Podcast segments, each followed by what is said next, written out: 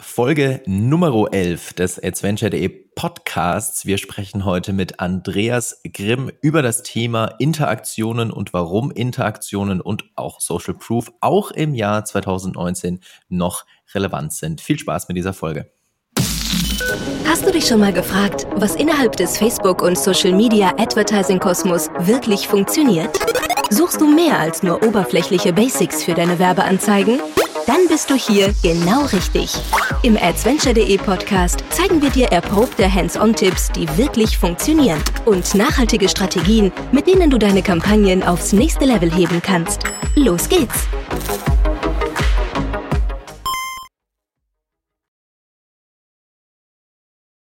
Moin und herzlich willkommen, Folge 11 des Adventure.de Podcasts mit Andreas Grimm. Grüß dich, Andreas.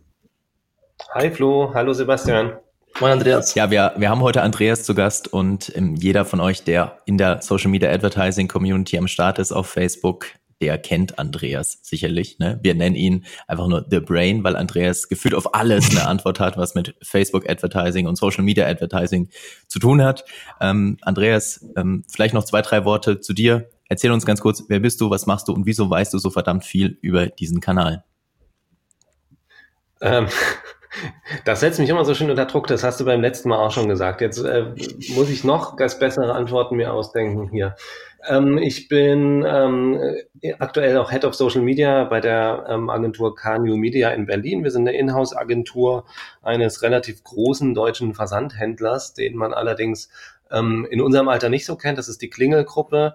Ähm, die, unsere Omas kennen das, aber wir versenden vor allem ähm, Artikel im West-Ager-Markt, also die etwas ältere Zielgruppe. Und genau, da kümmere ich mich um das Thema Social Media.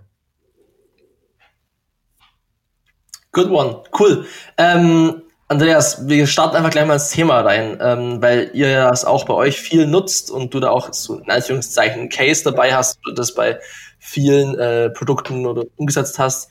Ähm, wie relevant siehst du denn Engagement, Interaktion im Social Media, vor allem Social Media Advertising, weil das ist ja immer so eine Debatte ne, ähm, unter den Größen in der Branche. Die einen sagen, Social Media äh, Interaktion ist für Performance komplett unwichtig, die anderen sagen, es ist ein mega wichtiger KPI. Wie schätzt du das ein? Ja, ich, ähm, ich, ich kann beide äh, Positionen tatsächlich ein bisschen verstehen. Ich glaube auch, dass Interaktion kein kein geschäftsrelevante KPI jetzt erstmal sind, weil man dann schnell auch auf den, auf den Holzweg kommt und anfängt eben das als ja, zur Erfolgsmessung die, die Interaktion und alles darauf auszurichten. Andererseits glaube ich auch, dass es zu kurz greift, wenn man sagt, Interaktionen sind irrelevant, denn ähm, zum einen sind wir natürlich in Social Media, das sind halt soziale Netzwerke, wo die, die basieren auch auf Interaktion untereinander und zum anderen, glaube ich, ist es eine Frage der, ja, des Blickwinkels auch, wie man auf, auf so ein Thema guckt. Aus einer reinen Performance-Brille, ähm, wenn man jetzt wirklich nur Performance-Marketing macht, nur, ähm, ja, dynamische Produktanzeigen schaltet, ja, dann braucht man die Interaktion vielleicht wirklich nicht und vergisst dann ein bisschen ähm, oder, oder zu schnell auch, ähm, wo man da gerade ähm, unterwegs ist. Mein Ansatz ist, oder was wir gelernt haben bei uns, ist, dass wir, ähm, dass die Interaktionen als eine Art sekundärer KPI sehr wichtig sind. Das heißt also, ähm, wir steuern gezielt auch Anzeigen auf Interaktion aus mit einem Fernziel dahinter, nämlich am Ende diese Person dann auch zur, zur Conversion zu bringen. Und ich glaube, so wird dann am Ende auch ein Schuh draus. Mhm. Wenn wir da vielleicht gleich mal reingehen, vielleicht kannst du da noch ein bisschen was konkreter dazu erzählen. Was für Anzeigen sind das dann? Also sind das klassische, ist das quasi der klassische, die klassische Taktik des Social Proofings, dass du eine Anzeige, die final dann für Performance gedacht ist, erstmal auf Engagement ähm, optimierst und quasi mit Social Proof auflädst? Oder ihr dann einen anderen Ansatz, was die Anzeigengestaltung an sich anbelangt? Genau, das ist dann schon der zweite Schritt. Wir beginnen noch etwas weiter vorne. Das heißt, ähm, wir schalten gezielt ähm, Anzeigen, beziehungsweise wir erstellen Posts redaktionell, die da, dafür gedacht sind, wirklich Interaktionen zu erzeugen, die also ganz gezielt ähm, die Interaktion ähm, auch anregen sollen durch äh, lustige Inhalte, durch äh, einen guten Spruch oder wie auch immer. Das muss dann in dem Moment noch gar nicht so, so ganz hart auf unser Produkt einzahlen, sondern einfach so die Marke ein bisschen aufladen. Das heißt, die Tonalität und die Nähe zur Marke muss schon da sein. Das heißt also, jetzt so ganz simples, billiges Engagement-Baiting, glaube ich, funktioniert dann nicht den Post, den spielen wir organisch auf unserer Fanpage jeweils, auf einer der Fanpages unserer verschiedenen Marken, die wir haben und ähm, erzielen damit dann zum einen, wenn er gut funktioniert, über die Shares und so weiter eine relevante organische Reichweite. Gleichzeitig bewerben wir diesen Post dann tatsächlich aber auch auf Interaktion. Das heißt, das Ziel dieses Postes, ähm, dieses Post ist es dann, Interaktion zu generieren. Und ähm, im Nachgang ähm, schalten wir dann eine andere Art von, von Anzeigen, beziehungsweise erstellen eine andere Art von redaktionellen Posts, die dann deutlich produktorientierter sind. Und die ähm, spielen wir dann an die Personen aus, die vorher mit unseren anderen Inhalten interagiert haben. Das heißt, das ist schon eine Art Funnel, denn die erste die ersten Ads gehen an eine weitgehend kalte Zielgruppe raus, um erstmal uns als Marke kennenzulernen und ein bisschen eben zu interagieren. Und danach geht es in eine deutliche Produktkommunikation. Die Posts bewerben wir auch in der Regel kurz auf Interaktion, um eben Social Proof zu erzeugen. Okay. Und teilt, also teilt ihr diese Beiträge erst im ersten Schritt organisch bei euch auf den Pages? Das heißt, nehmt ihr da dann schon mal einen gewissen Social Proof schon mal mit, wenn der denn entsteht? Frage, habt ihr da noch organische Reichweite drauf? Ja, wir haben grundsätzlich, äh, trifft uns wie, wie alle größeren ähm, auch, wir haben kaum relevante organische Reichweite, anders ein bisschen eben bei dieser Art von Post. Das heißt, wenn wir gezielt natürlich auf Interaktionen auch die, die, die die Posts gestalten, ähm, dann profitieren wir schon etwas von der organischen Reichweite, denn die werden ja geteilt und, und, und die, diese Interaktion, die drauf ähm, dann, dann eingehen, ähm, so funktioniert der, der Algorithmus ja. Das heißt, das sind ja alles Relevanzsignale, so dass wir dann durchaus schon auch auf speziell diese Posts auch organische Reichweite und virale Reichweite noch dann mit drauf kriegen. Mhm.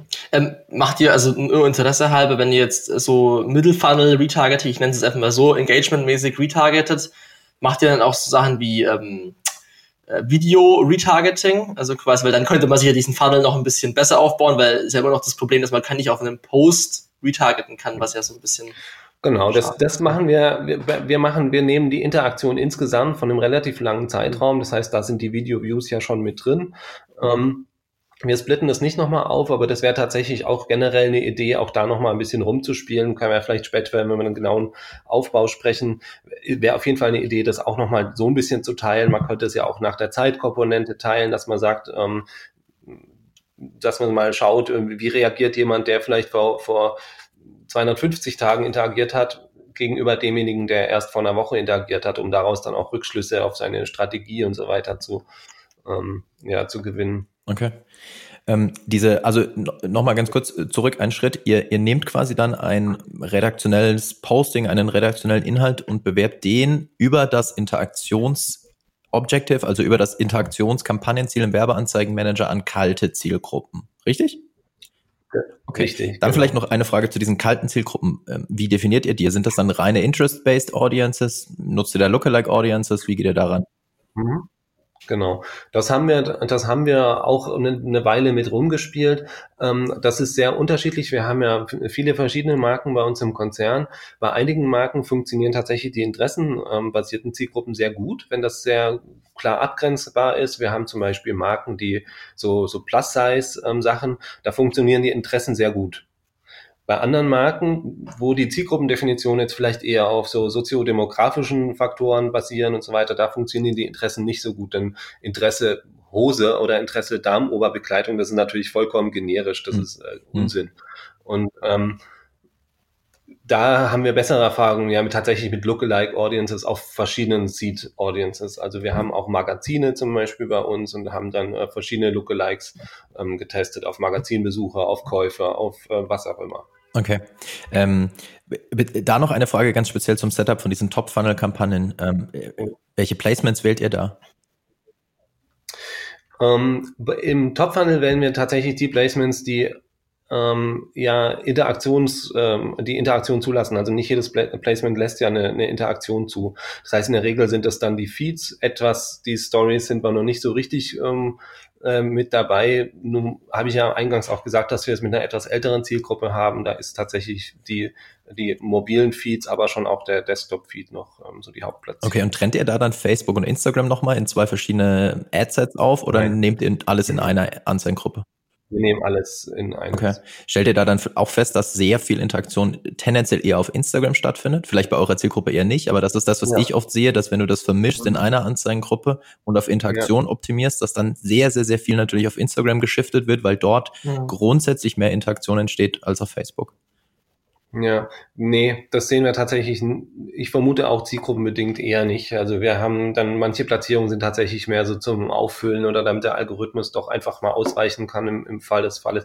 Bei uns spielt äh, der Facebook-Feed tatsächlich so die größte Rolle in der Regel. Mhm.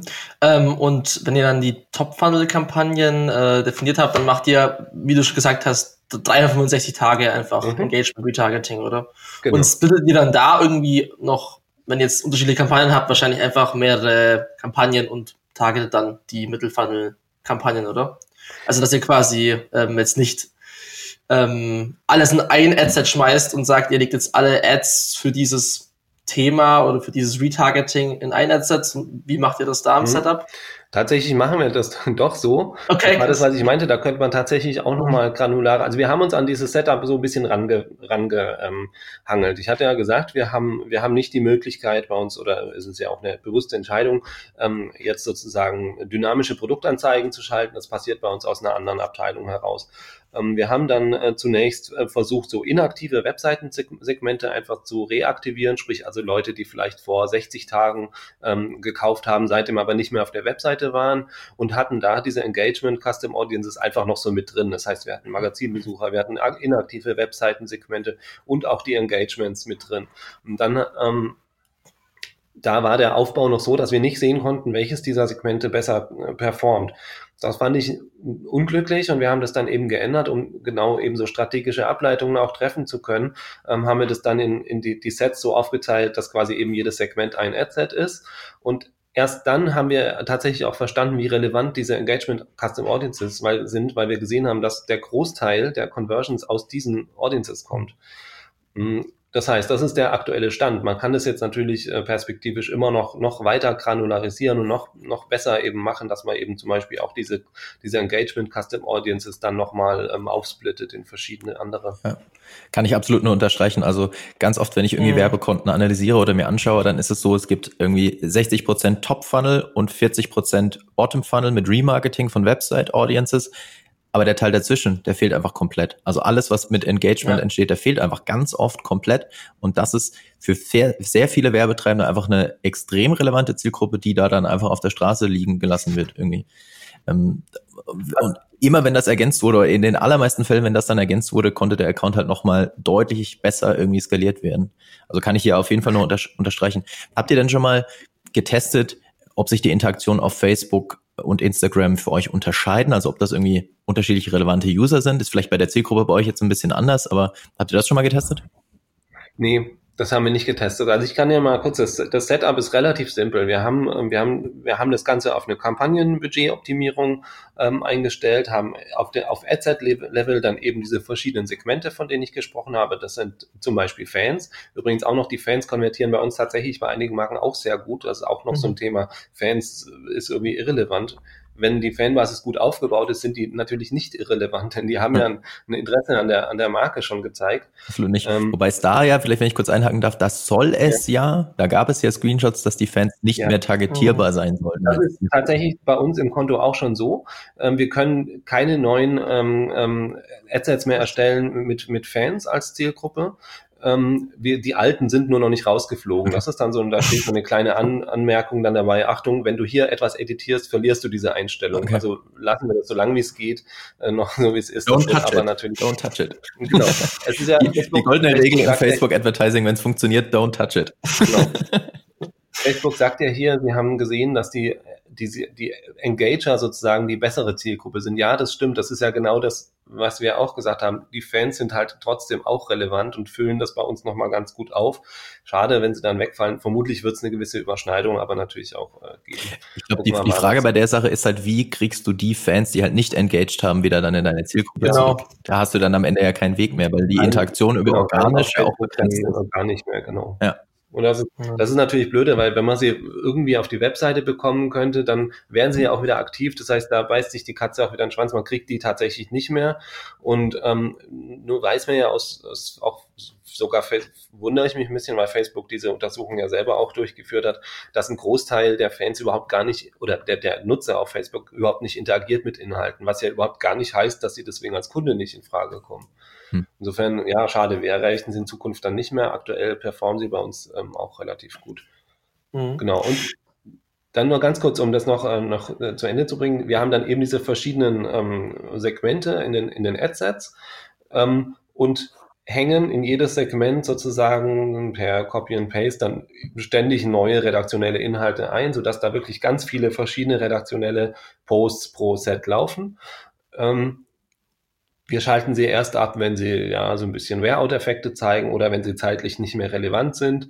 Ähm, ein Angebot, was irgendwann ausläuft, das müssen wir natürlich dann nicht, nicht weiter bewerben, aber versuchen da relativ viele tatsächlich Posts, also Inhalte, Ads, ähm, dann auf die jeweiligen Sets drin zu haben, um so die, die Schwankungen ein bisschen auszugleichen, weil wir natürlich, wenn wir, wir sprechen über redaktionelle Inhalte, wenn wir jetzt da sagen, wir, wir zeigen, das sind dann so kuratierte Themen zum Beispiel, ein, ein Look der Woche oder was auch immer. Wenn der eine nicht funktioniert, dann sind wir dem natürlich vollkommen ausgeliefert, dann geht die Performance halt in den Keller. Deswegen versuchen wir da möglichst breit einfach ähm, das aufzustellen und der Algorithmus optimiert es dann tatsächlich aus unserer Sicht ähm, relativ gut. Da versuchen wir möglichst wenig dazwischen zu funken. Okay. Wie viele verschiedene Themen habt ihr da so im Schnitt in einer Anzeigengruppe aktiv? Weil normalerweise ist es ja ganz oft so, dass Facebook oder der Algorithmus sehr schnell dann irgendwie ein, eine Ad in dem Fall dann ja auch raussucht und dann nur noch die ausliefert und alle anderen verhungern dir so ein bisschen? Hm. Ähm, das ist ganz unterschiedlich. Das sind tatsächlich mindestens fünf bis sechs, manchmal 15, 20. Und die wenn die nicht zeitkritisch sind, dann ist uns das auch egal, dann können die auch eine Weile laufen, ähm, weil wir gesehen haben, da kommen dann immer wieder doch noch ein, zwei äh, Käufe oder so auch immer. Es tut uns dann nicht weh. Und wir, also bei uns ist das nicht so, dass wir sehen, die anderen gehen so völlig in den Keller und uns wird nur einer gepusht, sondern in der Regel funktioniert das, das das äh, ganz gut, dass ihr einfach so nach einer zeitlichen Reihenfolge, die, das sind ja auch redaktionelle oder organische Posts auf der Seite erstmal. Das heißt, die, da kommt halt der eine, dann der nächste, dann der nächste. Und genauso hängen wir sie dann auch jeweils in die, in die Sets dann wieder mit ein. Und dann schalten wir die letzten dann hinten auch irgendwann wieder ab. Was sind dann von, also von diesem ganzen Setup und äh, dem Mittelfunnel-Thema, was sind da so eure Ergebnisse und was habt ihr jetzt so in Anführungszeichen noch daraus lernen können? Wie hat es den Account vorangebracht? Genau, also die, die Hypothese vorher war, dass, ähm, dass, dass wir dass wir es schaffen, sozusagen inaktive Webseitensegmente zu reaktivieren. Also, dass wir Leute, die schon mal auf der Webseite waren, äh, doch eher wieder so ein bisschen durch redaktionelle Inhalte eben, also wirklich nicht nur so ein Performance-Banner oder so, sondern die erstmal so ein bisschen wieder anzuwärmen. Und dann war die überraschende Erkenntnis, dass das besonders gut bei denen funktioniert, die halt eben vorher mit uns interagiert haben. Die Ergebnisse, ich kann jetzt keine ganz ja. konkreten Zahlen sagen, aber so eine Größenordnung. Wir haben mit einem, jetzt in den letzten Monaten, mit einem nicht ganz sechsstelligen äh, Budget, also knapp, knapp sehr hohes fünfstelliges Budget haben wir. Ähm, jetzt, jetzt muss ich ein bisschen unterscheiden. Also im Facebook Werbeanzeigenmanager haben wir daraus einen siebenstelligen Ertrag äh, erwirtschaftet. Das stimmt nicht, weil wir ähm, machen, sind ein Multichannel-Unternehmen, ähm, mhm. wir machen wirklich ähm, auf allen Kanälen ähm, Werbung. Die Wahrscheinlichkeit ist natürlich sehr hoch, dass, dass ähm, hier ein anderer Werbekanal noch dazwischen gefunkt ist, der ähm, von dem Facebook nichts kennt. Das heißt, ähm, ich, wenn ich jetzt die BI-Zahlen angucke, die etwas zu Ungunsten wahrscheinlich ausfallen, weil da natürlich keine View-Conversions drin sind, weil da kein Cross-Device-Verhalten drin ist und so weiter, ähm, dann haben wir damit ein mittleres äh, sechsstelligen Ertrag sozusagen erwirtschaftet. Also der Return on Ad Spend ist dann nach den BI-Zahlen ungefähr 3,5 etwas. Nach dem Facebook Werbeanzeigenmanager wäre er bei 14, 15. Es wird beides nicht ganz stimmen. Das eine ist etwas zu niedrig, das andere deutlich mhm. zu hoch. Mhm. Also jedenfalls, wir haben damit einen Umsatz, einen relevanten Umsatz schon äh, ja, erwirtschaftet. Ja, krass, krasse Ergebnisse. Vielleicht kannst mhm. du noch was dazu sagen. Äh, das Gesamtbudget, also der Gesamtbudgetanteil von diesen Middle-Funnel-Kampagnen oder Middle-Funnel-Zielgruppen, kannst du ungefähr sagen, was das ausmacht? Also sind das 20 Prozent mehr? Ähm, es ist so, dass wir angefangen haben, sozusagen, ja, so ungefähr 30, 70. Also tatsächlich 70 Prozent des Budgets sind conversion-optimierte ähm, Kampagnen und 30 Prozent sind diese, sind diese Interaktionsaufladungskampagnen ähm, bei uns. Und dann tatsächlich ist das ja beides, ja, wir haben dahinter eben noch ein, noch ein anderes Team, das dann wirklich die reinen Performance-Ads macht, also Retargeting und auch Prospecting ganz vorne. Ähm, mhm. Das heißt, im Prinzip sind wir, unsere Abteilung kümmert sich sehr viel insgesamt um, um, um so den, den mittleren Funnel-Bereich mit dann natürlich schon auch einer gewissen Conversion-Optimierung hinten raus. Ist okay. ein etwas ähm, kompliziertes Konstrukt bei uns. Und diese, diese 70-30 vom mhm. Gesamtbudgetanteil dann, also vom Gesamtaccount, wie viel, also wie viel macht der, der Engagement-Teil, der Mittelfunnel-Teil vom Gesamtaccount aus bei euch? Auf Facebook. Auf Facebook, ja. Kann ich dir nicht sagen, weil der Gesamtaccount tatsächlich eben äh, deutlich größer ist dadurch, dass wir sehr viel Geld ins Retargeting und viel Geld ins Prospecting schicken, was aber aus anderen Abteilungen ähm, sozusagen okay, verstehe. Verstehe. Okay, alles klar. Ich ja. würde sagen, ich frage nur, weil ich, weil ich habe schon, ich habe da jetzt schon Fälle gesehen, da, da gab es diesen Teil halt noch gar nicht in einem mhm. Account und dann wurde der ergänzt und das ist dann stabil irgendwie mindestens 30 Prozent des Gesamtbudgets von dem Account und liefert trotzdem, also liefert, was heißt trotzdem, liefert eine sehr ja. gute Performance ab. Und dann hast du halt 30 Prozent Skalierung des Accounts bei stabiler Performance, ähm, einfach nur indem du diese Middle-Funnel-Audiences nochmal mit reingenommen hast. Und das ist dann halt irgendwie, also, ne, muss man einfach tun, liegt halt einfach auf der Straße, ja, muss also, mitnehmen. Genau, das sind, das sind Audiences, die würden aus jedem anderen klassischen Setup in Anführungszeichen rausfliegen. Die hat man halt oder man hat sie nicht. Man kann sie mitnehmen oder man kann sie liegen lassen. Ja, absolut, absolut. Ähm, wenn wir da vielleicht nochmal ein, einen Schritt ähm, zu den Anzeigen nochmal kurz zurückspringen. Ähm. Du hattest gesagt, ihr arbeitet viel mit redaktionellen Inhalten, ähm, dann im Top-Funnel bei den Engagement-Kampagnen. Wenn ihr dann Remarketing auf das Engagement äh, durchführt, also quasi ne, Engagement Custom ja. Audiences erstellt, äh, was für Formate funktionieren da für euch dann? Also nutzt ihr da dann irgendwie klassische Carousel Ads, Collection Ads? Was, was funktioniert da für euch? Nee, bei uns funktioniert tatsächlich ein, ein also das ist ein, ein Link-Format mit dem, mit dem quadratischen Bild, funktioniert bei uns am besten. Eine klare Fokussierung auf ein Produkt oder eine Produktgruppe, so klassischer Shop-the-Look-Nummer. Ähm, ähm, und als, als Format jetzt im redaktionellen Sinne funktioniert tatsächlich irgendwas, was so eine Art von Empfehlung drin hat. Also dass man nicht so random irgendwelche Produkte in Feed geklatscht kriegt, sondern ähm, das ist der Look der Woche, das ist die Hose des Monats, das ist irgend, irgendein Empfehlungscharakter, den man dann noch mit reinbringt. Das funktioniert jetzt als vom redaktionellen her gesehen am, am besten und vom Format. Das Format folgt da dann eben ein bisschen dem, dem inhaltlichen Format. Wir haben da vor allem dann wirklich eine, ein quadratisches Link-Format. Okay. Also eine klassische Link-Ad quasi. Ja. Ah, okay. Mhm. Habt ihr auch schon mal mit, mit, mit Image-Posts, die dann einen Link im, in, der, in, der, in dem Text äh, quasi haben? Mhm. Habt ihr das auch schon getestet? Ja. Bei uns, also wir haben verschiedene ähm, Formate gegeneinander getestet, Call-to-Action-Button versus Link im Text versus dieses, jenes. Erkenntnis, viel hilft viel. Wir machen alles.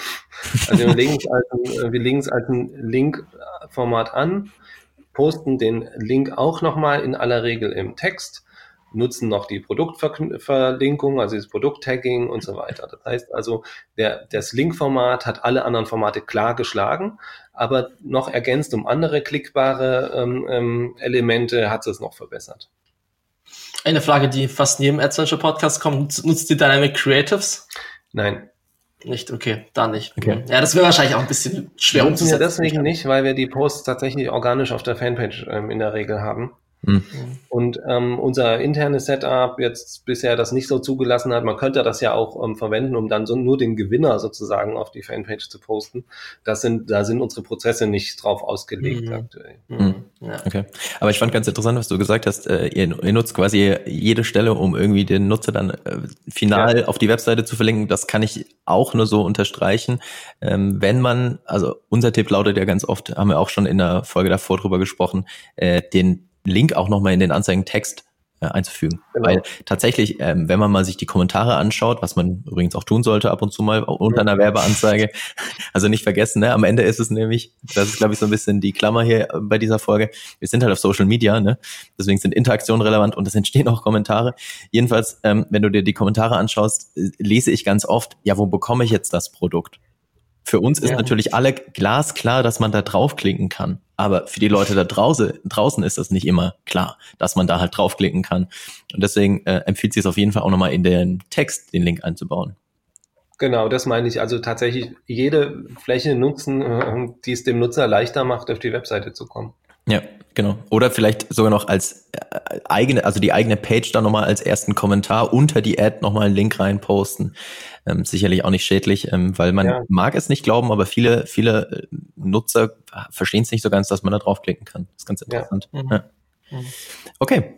Klingt, klingt super spannend ähm, und ähm, ich glaube, wir haben, wir haben hiermit ähm, beeindruckend auch mit deinen, euren Zahlen gezeigt, dass Interaktionen am Ende dann auch im Jahr 2019 noch relevant sind auf Social Media. Ähm, Gibt noch was zu ergänzen, Andreas?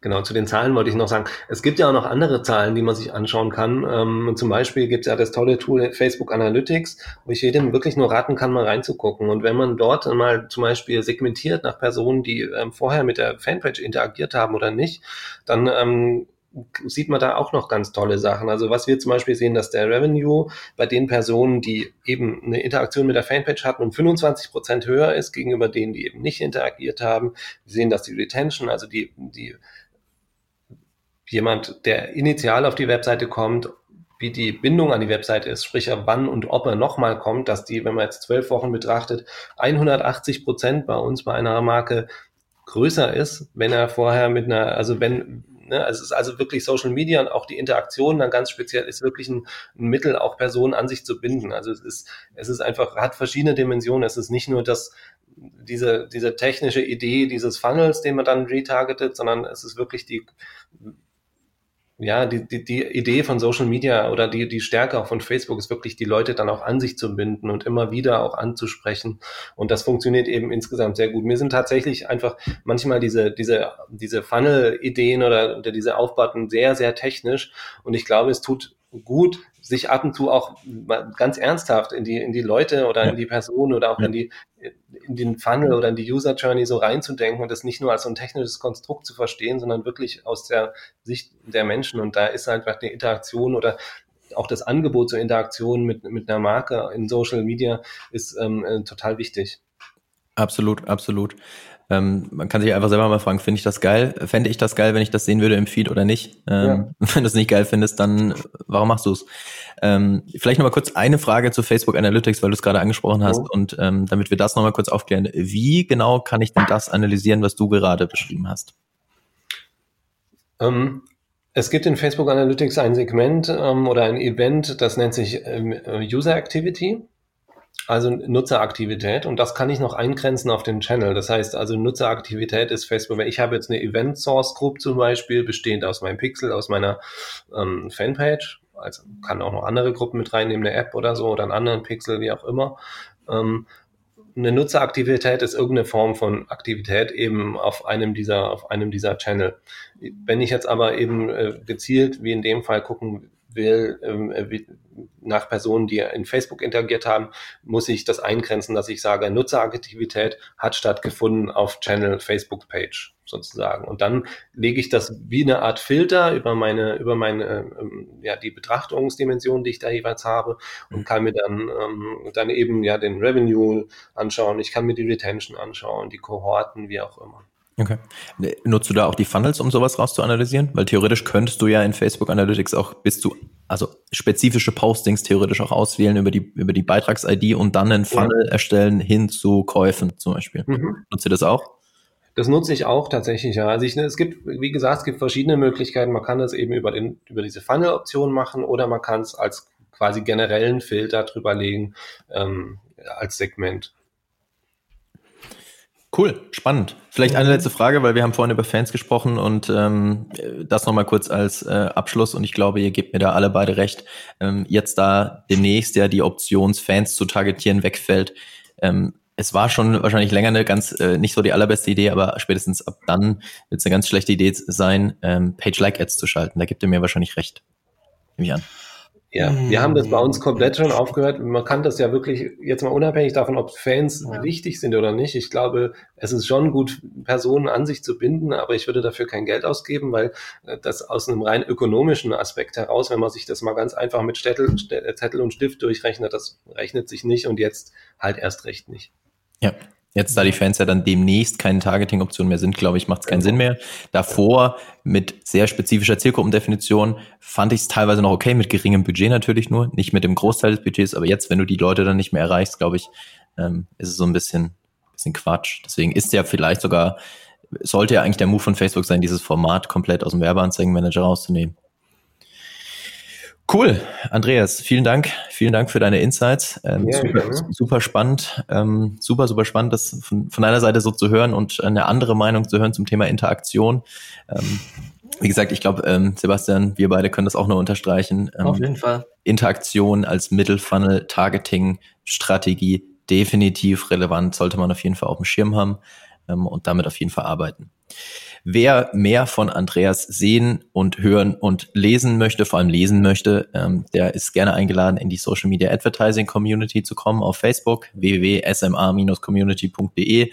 Da werdet ihr sehen, dass Andreas sehr regelmäßig sein Know-how droppt, wie man heutzutage ja sagt. Alles andere, alle weiteren Kontaktdaten zu Andreas findet ihr wie immer in den Show Notes. Das war's für heute. Ähm, wie gesagt, ich bedanke mich für eure Zeit. Gibt's, gibt's noch äh, famous last words von eurer Seite?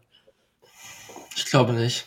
Wurde alles gesagt, oder, Andreas? Es wurde alles gesagt und wenn nicht, holen wir es in der, in der Gruppe nach. Da wird ja auch viel gesagt den ganzen Tag. das ist wahr, das ist wahr. Wir, wir holen es in der Gruppe nach oder in einer späteren Podcast-Episode mit Andreas the Brain Grimm. Vielen Dank für deine Zeit und euch auch vielen Dank fürs Zuhören. Wir hören uns beim nächsten Mal. Bis dann. Ciao. Tschüss. Ciao. Vielen Dank fürs Zuhören. Wenn dir diese Folge gefallen hat, dann hinterlasse uns eine Bewertung bei iTunes. Mehr Tipps rund um Werbeanzeigen auf Facebook, Instagram und Co. findest du auf adventure.de. Bis zur nächsten Folge.